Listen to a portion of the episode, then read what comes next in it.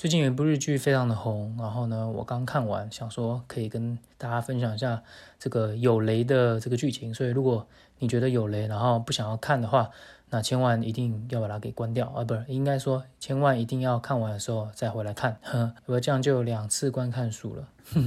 好，那那我其实比较想要说它是个影集啦，因为我觉得它其实并不是像传统的那种呃在电视台所播放的那种。电日剧，那个我觉得比较像是日剧，因为它可能就是比较公式化一点，然后呃，它所节奏呢也都比较呃有有有有一定的那个套路在，所以我觉得那个可能会比较是叫做日剧。那这个呢，其实我觉得比较像是影集啊，就是影集怎么讲，就是它比较像是电影的感觉，但是它有一好几集的电影，可以这样可以这样形容吗？我不知道，我乱讲的。那我觉得《First Love》初恋它比较像是这个影集，那。因为方便，我就直接讲初恋就好。那初恋它其实是这个宇多田光的第，应该是第二首单曲吧。那是他的第一张专辑，那非常厉害。他第一张专辑就获得了呃日本的最高的这个销售量，然后非常多的人都听过这个歌，叫做《First Love》嘛，英文发音不太好，《First Love》。哈兹可以，那总而言之就是在讲一个初恋跟初恋有关的故事啊，所以呃，其实导演韩竹百合他就是透过这个这个歌曲呢去改编成一个故事，所以就还蛮好奇说，哎，这个导演他怎么去把这个初恋的故事说出来？呃，我对初恋的感觉就是它画面非常的漂亮，然后还有就是他在说故事的方式呢也是比较特殊一点的。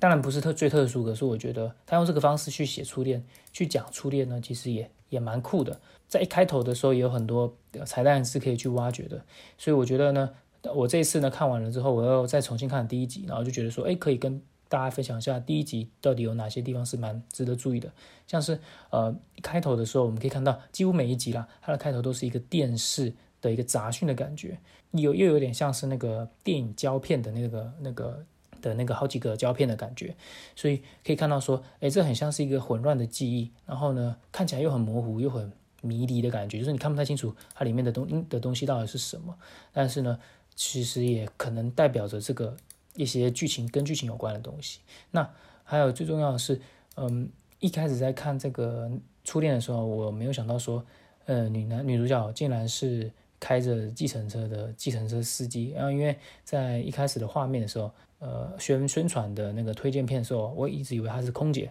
结果没想到竟然是计程车司机。这再让我看，一开始看到的时候，我就非常的讶异。然后我觉得也是一个对我来讲是一个算是很惊喜的地方，因为我觉得如果是空姐跟比方说那个时候看到是佐藤健是一个也是机长机长的样子，所以如果今天是一个机长跟空姐的故事，我觉得就还那就更老套了，因为很多人都说。这部很狗血啊什么的，我觉得首先，呃，First Love 在一开始的时候，他把女主角化作是一个计程车的一个女司机，其实就蛮大胆的。虽然女计程车司机在这个呃小泉今日子的这个两千年初的那个呃曼哈顿爱情故事里面就已经有去做到这样子的尝试了，那在这更之前我不确定有没有，但呃我觉得，但是当时的那个日剧，因日剧呢其实是还是比较呃混乱一点的，就是在拍摄上也没有相当的美。所以呢，我觉得，嗯，怎么讲，反正就是，嗯，不太一样。然后，呃，女主角她除了是女性司机让人比较惊艳之外呢，呃，她在一开始的时候呢，其实她就算是像怎么讲，就有点像是那种传记电影的感觉，像《阿甘正传》什么之类的吧，可能就会有那种旁白啊，就是它比较史史诗一点的吧，就是它会有一段旁白叙述吧。这整个它的这个剧情啊，一一到九集啊，全部把它讲讲清楚。所以其实一开始的时候，你就可以看到各种的那个画面。那这个画面其实就是交代了整部剧、整部影集的一些过程。那比方说，他就有说到说，人生就是一个拼图的的一个。游戏吧，或是一个景，然后它变成一片一片的拼图。那这些拼图就是你的人生中一些不可磨灭的一些幸福的瞬间。那在这个幸福瞬间中呢，有哪些？那主角就讲出了很多很多对他来讲很重要的一些瞬间。比方说一张门票，那这个门票其实如果大家有看完的话，就知道说这个门票就是当时男主角他。呃，算是搭讪女主角的第一个方法吧。虽然并没有让，就没有讲到话什么的，但是这个门票确实是蛮重要。因为后来女主角也有发现这个门票，并且去还去那个那个家他的家乡去找但好像好像没有找到。对，当然还有洋装啊、墨水啊，还有这个什么所谓的亲密时刻，他有讲到说这个呃当红的这个歌手就讲宇多田光了。然后还有就是他最重要的是，我觉得整部最令人揪心的女主角的一个呃人生最重要的事情，她没有办法实现她的梦想，就是她最后没有当空姐。那呃，虽然最后结局八第九第九集和第八集是有交代说，哦，他最后是有找到找回那个佐藤健，那不是佐藤佐藤健，闭目情道，那就是他有实现他的梦想爱情。那但是那但是他一开始的时候，你就会看到说，哦，他很感叹说，自己没有办法实现梦想，然后爱情也也没有，也就是然后也是一个错误的那一天，那错误的，反正就是人生中很多错误，那这个错误的那一天呢，可能改变他的人生这样子。这个过程中呢，导演就用了很多很多的。呃，这个胶以电影胶片的方式来去呈现，呃，像是这个火箭发射啊，或者是西边妹妹溺水而导致耳聋的那一瞬间呢，还有一点书啊、飞机啊、地球仪啊、晴天娃娃啊、洋装的这些呃照片、图片的，然后还有就是宇多田光的这个 CD 的那个 worker，CD worker 吧，就是 就是以前那种你放 CD 然后盒子可以拿的那种东西，然后还有就是地图，对，因为他很喜欢这个环球旅环游旅行嘛。环球旅行，他喜欢旅行嘛，所以他对全世界的一些多东西都感到很有很感兴趣。那那还有就是他说他自己没有办法实现的梦想。那画面就是呈现一九九八，然后到一一二零九。那我一开始想说一二零九是什么？哦，后来想到就是他的生日了。第第一集就有交代，其实就是男主角冰木晴道的手机的解锁码，这个蛮好笑的。就是都已经三十五了吧？所以对，都已经三十五，四个事过境迁这么久，然后他还是把一二零九当做自己的，当做。他的号，他的这个手机的解码蛮蛮酷的。其实导演他在这里面呢，就用了很多，就是导演在剪辑这个第一集的时候呢，他其实是一个像是一个序章的感觉。所以其实第一章的时候，我们都不会知道说，呃，为什么他们两个之间是什么样的原因分手。他不断的去，嗯，去强调说，他们错过的这个美好的瞬间是有多么的遗憾。在满岛光的这个角度来看，那我们就可以看到说，满岛光他所饰演的这个呃野口野樱呢，他三十五岁，但是呢，他又不断的跳回到了他呃大概十五十十五十五十五六岁的时候吧，十四岁的时候的那个时候，他在他在他不住在札幌，他住在北海道的一个有点偏东北的地方，非常非反正呢非常的这个呃偏僻的一个地方。他虽然说很偏僻。但是她整个人呢，就是很想要当空姐，所以她不断的在去学空姐说话，是一个充满梦想的女孩啦。导演想要就是过去跟现在一直不断的教她剪辑的目的呢，其实就是想要强调说，女主角她从以前呢，她是一个多么的呃向往着呃未来美好的未来，而且呢，她是一个很有。朝气的女孩，然后而且她是一个很受男生欢迎的一个女孩，但是一开始开头给我们呈现的竟然是一个三十五岁的呃女计程车司机，不断的去强调这两个字之间的反差，就是第一集想表达的东西。而且我觉得导演在交代这个并不请到认输野口影的这个过程呢是非常酷的。第一集它其实有一些地方它并不是交代特别清楚，像是为什么呃并不请到他会说他。一直以来就很喜欢他，那为什么野口野樱他也会喜欢他？就是其实他们两个之间已经有前面一段故事，只是说这个故事他没有在第一集的时候写出写出来。所以第一集的时候，你就会看到说，呃，一开始进入校门的时候呢，那个野口野樱他跟他朋友呢，因为裙子反折过膝盖，超过超过膝盖，所以呢就被教官。呃，日本不知道叫什么名字，但是台湾的话应该就是教官。他们那时候就被叫起来说：“哎，你们怎么可以把裤子拉这么高呢？就看到你们膝盖以上这样子。”那这个时候，并木行道呢，他是就他就跟他的好哥们竟然没有戴安全帽，就骑着摩托车冲进来。其实这段，嗯，在一开始看的时候，我就还以为是一个就是很傻的这种校园的那种电动漫的那种场景啊，就是呃那个有点。中二的一些不是中二，这应该叫什么？有点屁孩的学生，就是想要耍酷嘛，然后可能就骑摩托车在学校这样。但后来才发现说不是，这根本就是并不情到他自己要故意做的。他可能就是想趁着这个女主女主角刚好进校园校园的时候呢，那骑摩托车进去，那全部人都会注意他嘛。那他那女主角自然而然就会看到他的脸，就可能会想起来一些什么啊。不过很可惜，女主角当时并没有想到。然后他还哼。他还在这个女主角帮老师搬东西，可能就搬一个很重的东西的时候呢，去帮他搬这个东西。然后没想到，本来以为野口野樱可以想起想起他，结果没想到完全都没想起来，反而还认错了。这过程其实就有让野口野樱发现说，哦，其实呃，并不行到可能是有一点喜欢他，或是想要帮助他。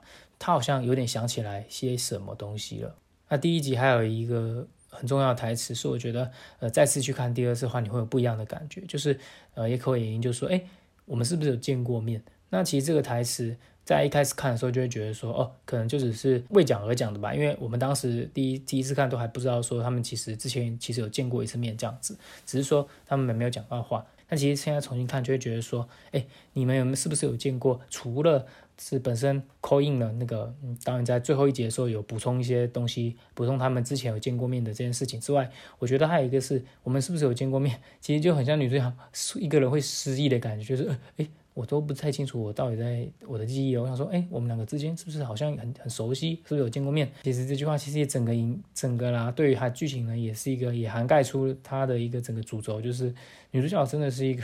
记记忆的一个跟记忆有关。他跟他记忆有关的事情，就是男主角跟他还有他是完全是取决于他的记忆。那当然还有很多很重要，我觉得算是一个钩子的一个作用，就是当那个成年的病木晴道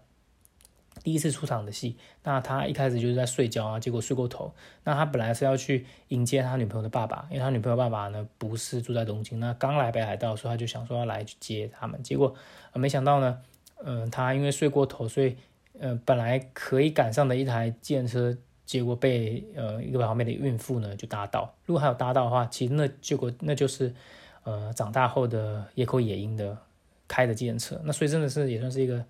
有点差一点点，就是错过了彼此的这个东西。但虽然我们不知道说进去了之后会怎么样，因为其实第一集的我们是绝对不知道说，就算他坐上去了会怎么样，或是其实我们现在也知道，其实我们现在的我们已经知道说哦。因为因，他其实已经失忆了，所以就算并不行要住上去，其实也没有什么事情可以发生。我们就可以看到说，导演非常厉害的，他就是会用这种方式，很巧妙的让你觉得说，嗯，为什么他这个故事为什么会开始，就是因为，呃，这个 first love，他让他想起了那个他们刚在一起的那一瞬间。那在这个车上，他本来呢是想问说，这个他本来是想听这个棒球比赛，结果没想到这个棒球比赛结束之后，居然突然不知道是结束还是怎样，突然。播出了这个宇多田光的 First Love，那这个 First Love 就是他们当初刚在一起的那一年，那刚好也是宇多田光 First Love 最红的那一年，所以到处都可以听到这个音乐。他就叫那个司机开大声一点，那他可能就想起了当时他们一起在一个漂亮的一个紫丁香树下呢，他们两个像是亚当跟夏娃一样吧。我觉得那幅画真的是蛮蛮蛮有宗教意涵的，就是特别的嗯特别的神圣吧，神圣又美这样子。那他们就是闻闻的那个紫紫丁香，真的是蛮酷的。那后来这个紫丁香他居然丢掉，然后居然给计程车司机。那这个计程车司机因为刚好认识呃野口野樱，所以就把他给了野口野樱。那野口野樱居然就有点像是有点不可思议的，也唤起了他那个 first love 的。所以其实这个这个话，这个紫丁香的意涵也是蛮不错的，就是他除了透过这个音乐的方式去幻想、回想起来，也透过指定香再去传给了野口野樱，让野口野樱想起了些什么。可是他并没有像并木情道一样想起了初恋的那个时候，而是我们看到那个音乐是非常奇怪的一个音乐。顺着这个音乐呢，呃，画面还是转到了这个成人录影带室。其实它是一个唱片店啊，就是其实我我记得，我觉得应该是他没有讲很清楚，但女主角当时可能因为妈妈，她小泉今日子所饰演的妈妈呢。呃，经济收入并不是很好，所以有时候要去兼差，可能就帮忙要去开顾店什么之类的吧。所以呢，就是刚好有顾到了这边有卖 A 片的一个 唱唱片店。那其实，在当时，A 片就是要去店里买。对，那刚好病木情道作为一个这个有点像是樱木花道这样子的小屁孩呢，当然自然而然就是一个会买 A 片的人嘛。那刚好他买了 A 片，上面写着“蜜桃臀小偷”的一个 A 片呢，竟然被野口野樱看到，野口野樱刚好在站收银打工，然后结果没想到 他直接傻爆眼，想说完蛋。这个呃呃呃要说什么好呢？他完全没说，因为叶公英问他说啊你要住多久？因为当时你租东西就是要问说你要住多久，就没想到遇到的是他的呃心目中的女神，在女神面前买 A 片，真的是这个真的是一个很好笑的一个一个片段，是没有想到，因为小叔一开始看看 First Love 初恋的时候就觉得说这应该是一个纯纯情片吧，结果没想到其实意外的还蛮多一些成人的片段啊，到后中期后期还有一些露点的桥段呢，而且其实讲话有些都还蛮露骨的。说真的，这也是一部真的是网络剧，网络剧就是这样嘛？就是新三色没有在管。然后呢，就是画面也是给到最满这样子，因为可能 Netflix 给很多钱吧，所以就是真的是很棒，就是制作非常好。